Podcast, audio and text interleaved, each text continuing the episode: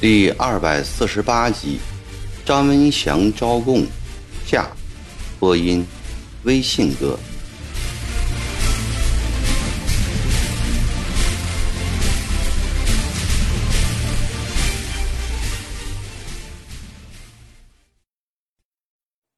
几天前，兰怀仁拜会了马新贻。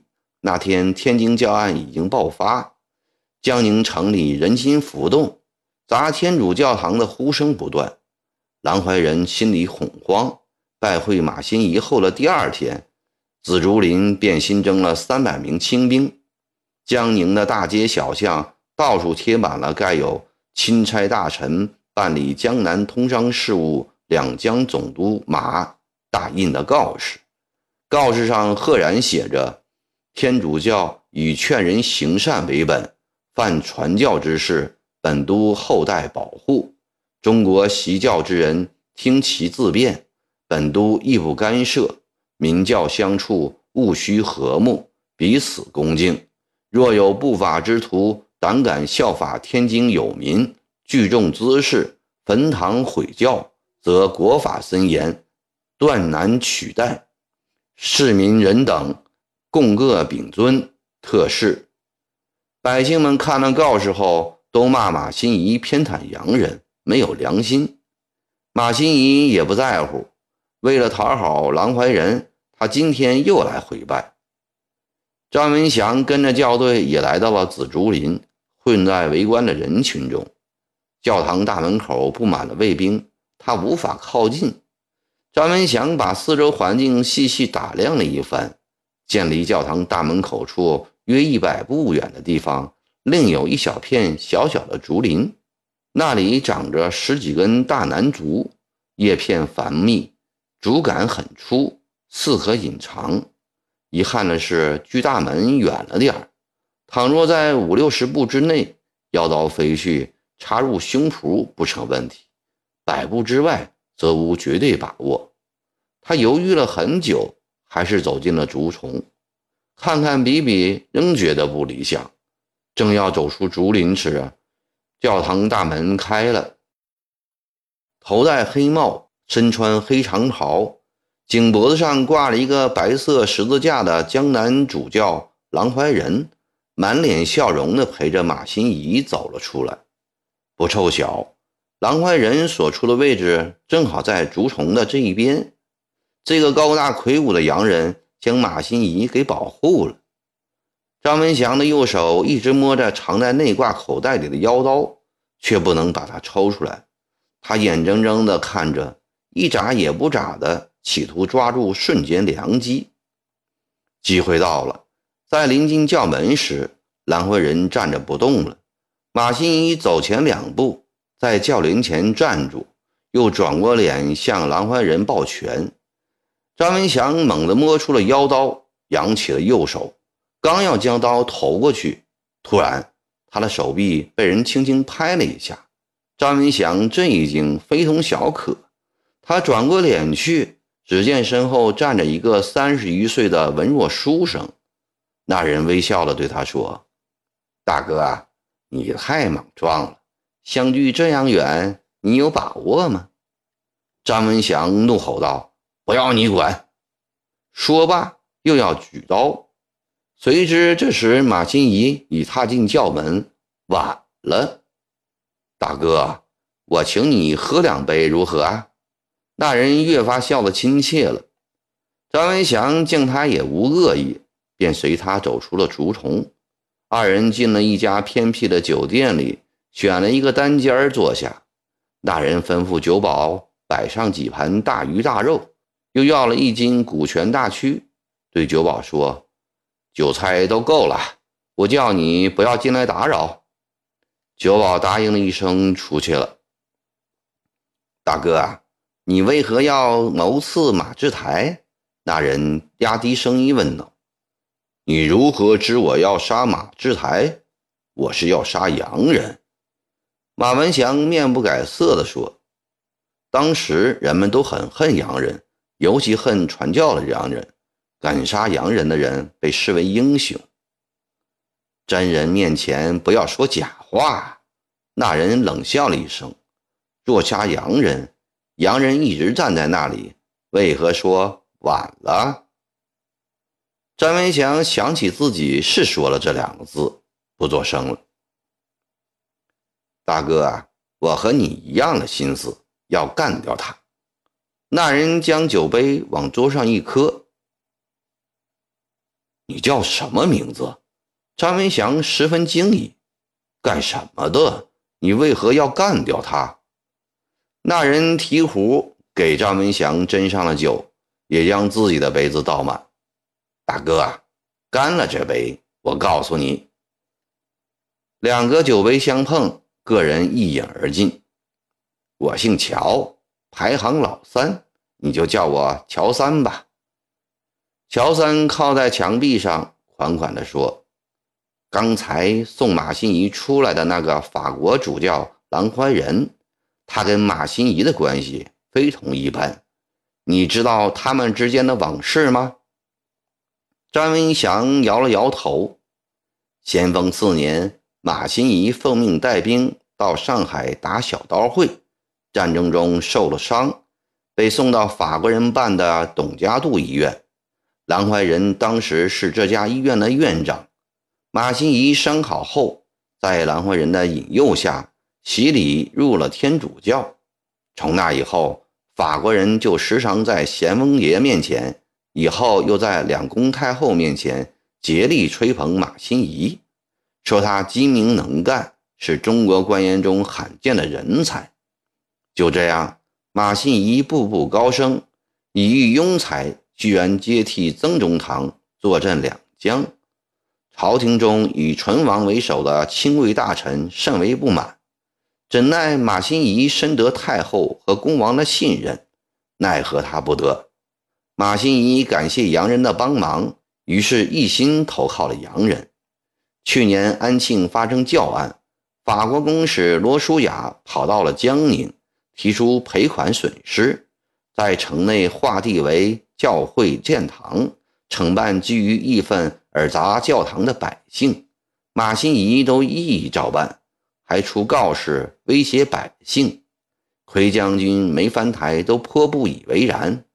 前些日子，天津百姓放火烧教堂、诛洋人，本是一件大快人心的好事。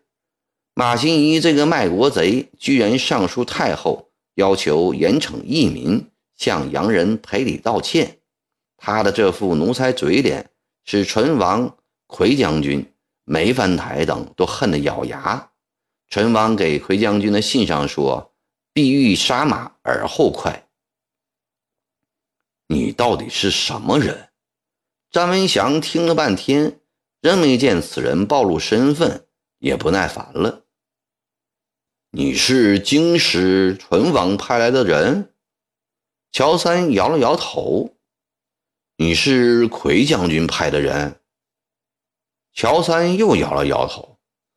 那你是梅翻台的人，乔三摇了摇头，笑了说：“大哥也不必问我是什么人，告诉你，我和你一样，也要杀马就行了。”你弄错了，我不杀马。张文祥见他不露身份，心中甚是怀疑。冷冷地说了：“哈哈哈！”那人大笑了起来，说：“大哥，你听说过螳螂捕蝉，黄雀在后的故事吗？”你说什么？张文祥大惊：“大哥，两个月来，你天天在总督衙门四周转来转去，你瞒得过别人，还能瞒得过我吗？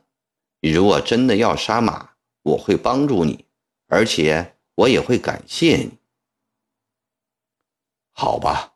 我对你实说了吧，我是要杀马，为朋友报仇，并在佛祖面前许了愿，不达目的誓不罢休。你如何帮助，又如何感谢呢？张文祥瞪起了眼睛，望着乔山，那眼神是冷漠而又怀疑的。大哥，我告诉你。七月二十五日那天，马新贻会在校场检阅五支乐课。真的，张文祥大喜，这是个好机会啊！校场上舞遍数百，刀枪如林，且围观的百姓都只能在栅栏外，你如何下手啊？是的，校场种地岂容刺客逞能呢？张文祥的心凉了。不过大哥不要紧。乔三见张文祥的脸阴了下来，于是笑道：“校场剑道通都署后门，马新贻通常检阅完毕，步行由剑道入蜀。你可以在剑道上行事。我如何能靠近剑道呢？”张文祥为难了起来。而且马新贻在路上走，也不一定能保证腰刀非中要害啊。大哥，这正是小弟能帮忙之处。”乔三得意地说，“到时我会叫你顺着人群进入校场，到时我也会有法子叫马新贻停下来。好，若是这样，我就可以面对面的扎死他。”张文祥狠狠地说道，又问：“你拿什么来感谢我呢？”我送你三千两银子。乔三扬起了右手，伸出三个手指。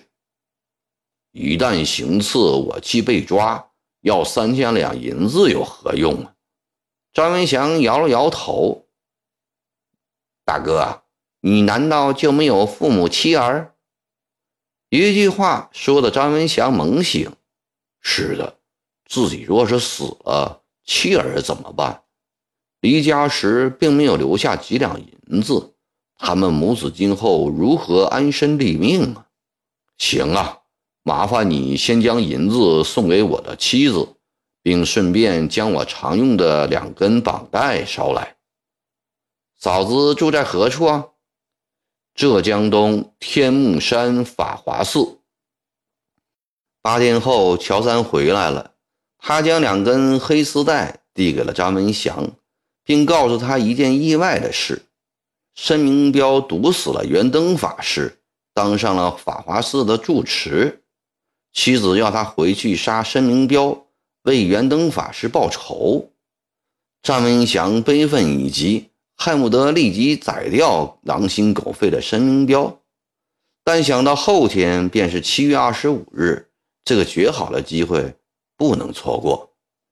且已收下了乔三的银子，也不能失信，于是只好忍下。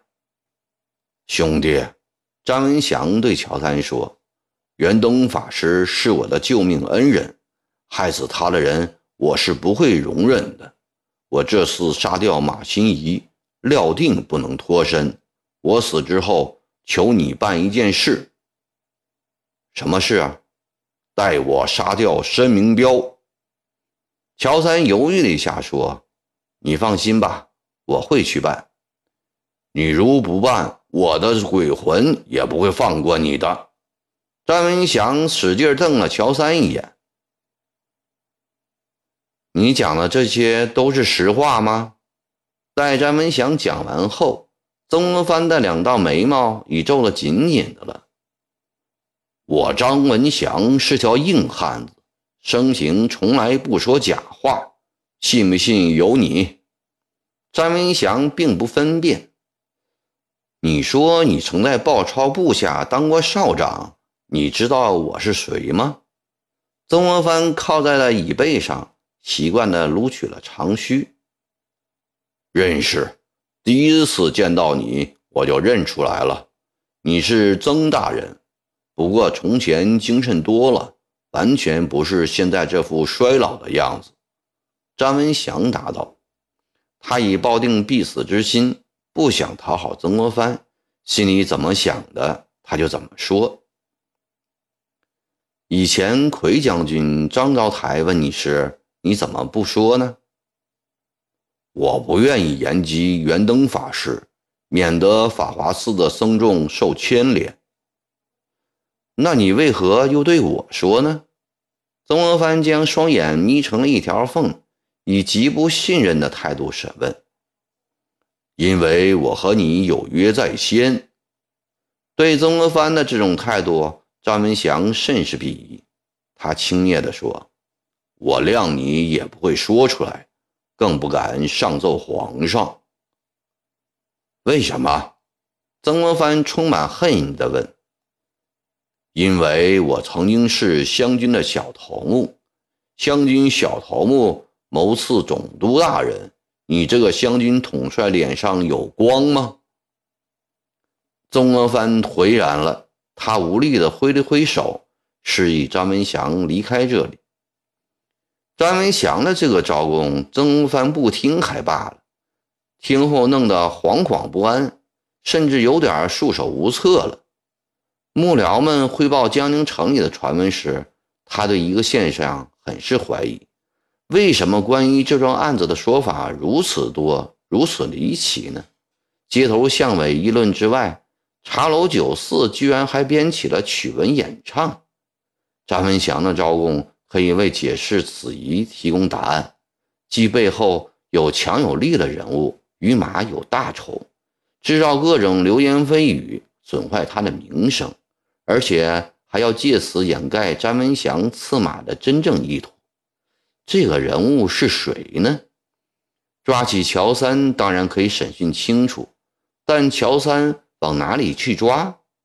这是一个极精明老练的家伙，他与张文祥的交往并没有留下一丝痕迹。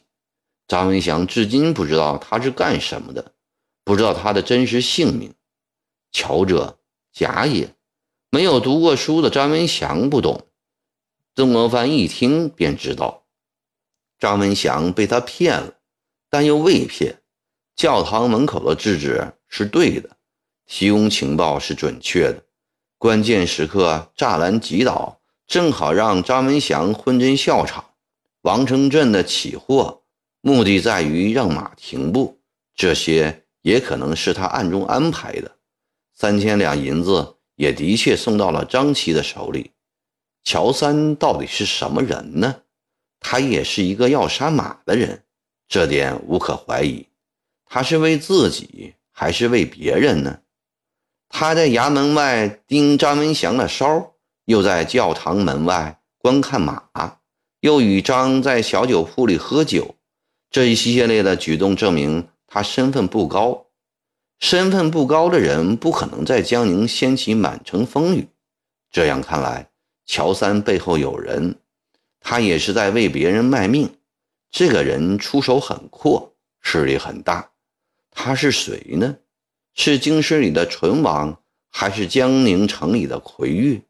他们恨他投奔洋人，欲杀之而泄愤。曾国藩知道淳郡王最恨洋人，这几年来在明教冲突中，他是清义派的靠山，俨然成了百姓和国家利益的维护者。他痛恨保护洋人洋教的马新贻，又无权罢黜，便不惜重金通过奎玉派人刺杀马。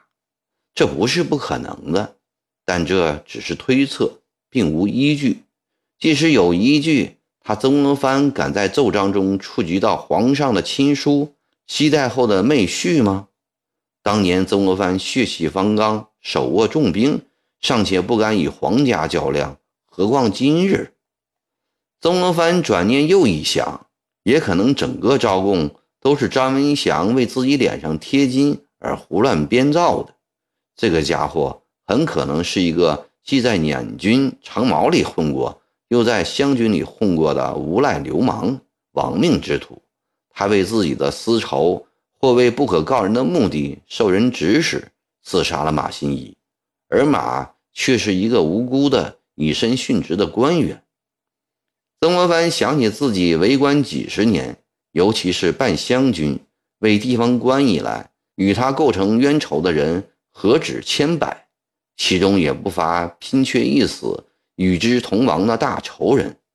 将心比心，能不可怜马新贻吗？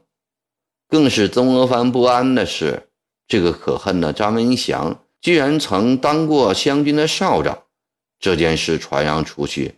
岂不给湘军脸上大大抹黑？湘军中有恶棍歹徒，有痞子盗匪，有杀人越货之辈，有奸淫掳掠之人，这都不要紧。这些人当兵吃粮的军营里何处没有？绿林里有的是，八旗军里有的是。曾国藩不怕，但大清立国二百来年来，史无前例的谋刺总督案，是一个曾在湘军中当过少长的人所干。这事儿传到太后、皇上之耳，不在万人之口，今后写在史册上，留在案卷里，却是一件给前湘军统帅大大丢脸的事情。天津教案已使他声名大减，再加上这么一下。他以后尚有多少工具留给后人？这桩疑云四起、扑朔迷离的刺马大案，又一次将曾国藩推到身心俱备的苦难漩涡之中。一个半月后，刑部尚书郑对锦姗姗来到江宁。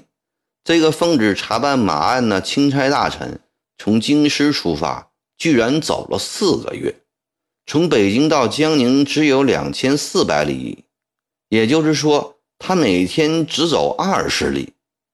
下关码头接官厅里，郑对金一落座，便连连对曾国藩说：“卑职年老体弱，一路上水土不服，遭了三场大病，因而来迟了。上望老中堂海量。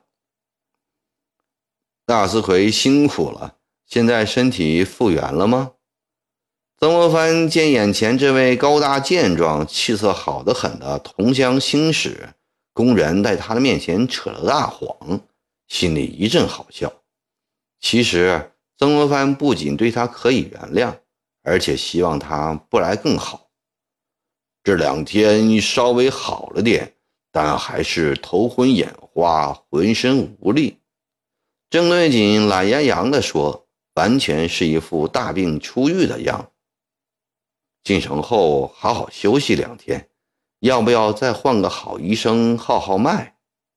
多谢老中堂，卑职于医道略懂一点，医生就不必叫了，我休息几天就行了。老中堂和奎将军、张昭台这几个月辛苦了。在路上，我看到京报上登的老中堂的奏章。说刺客拒不招供，估计是个报仇的漏网发逆。老中堂分析的对极了，我看完全就是这回事儿。马古山杀长毛何止千百，定然与他们结下了大仇。詹文祥这个王八蛋舍掉自己的命，托马古山一道上黄泉，你们看呢？郑对锦转过了脸，对前来迎接的回王张之万、梅启照等人打了两下哈哈。我看你们各位啊，今后都得小心点当官的谁没有几个仇人呢？说罢，自个儿哈哈大笑了起来。张之万说：“我于审案一事无经验，还要靠刑部大老爷您来定案。”呃，哪里哪里。郑对锦忙忙摆手：“老中堂二十多年前当过刑部侍郎，这世上哪个人的花招能瞒得过老中堂的法眼？这个案子要我定什么案？老中堂奏章中的分析就是定案。”郑德锦的这几句话说的曾国藩大为放心，这分明意味着他不会再认真的审讯张文祥。他不过是做做样子而已，且一路走了四个月，既不是生命，也大概不是因游山玩水而疏懒渎职。说不定这个精明的刑部尚书早已窥视了某些内幕。曾国藩又想起避见时太后对此事的冷淡，莫非杀掉马新贻正是出自唇网的意思，而得到了太后的默许？这个三十多岁的年轻太后领政十年了，治国的大本事寥寥，整人的手段却异常的高明阴毒。她是完全可以做得出蜜糖里下砒霜的事来的。第二天一早，张之万便来告辞，如同跳出火坑似的匆匆离江宁回清江府。自此以后，奎、玉、梅启照等人也都不再过问此事。郑雷锦传见了一次张文祥，问了几句无关紧要的话后，便到栖霞山去休养。一住半个月过去了，毫无返回江宁的意思。看来他们都不想言之此事。最后如何结案，都指望了曾国藩一人拿出主意。曾国藩和赵立文等人细细商量着，如何写一份能够使人相信的结案材料，既能够向太后、皇上做交代，又能顾及马新贻，也就是说，顾及整个官场的体面，且不能丝毫牵扯到湘军，同时又可以自圆其说，堵住天下悠悠之口。正在冥思苦想之际，却不料马岸又出现了新的情况。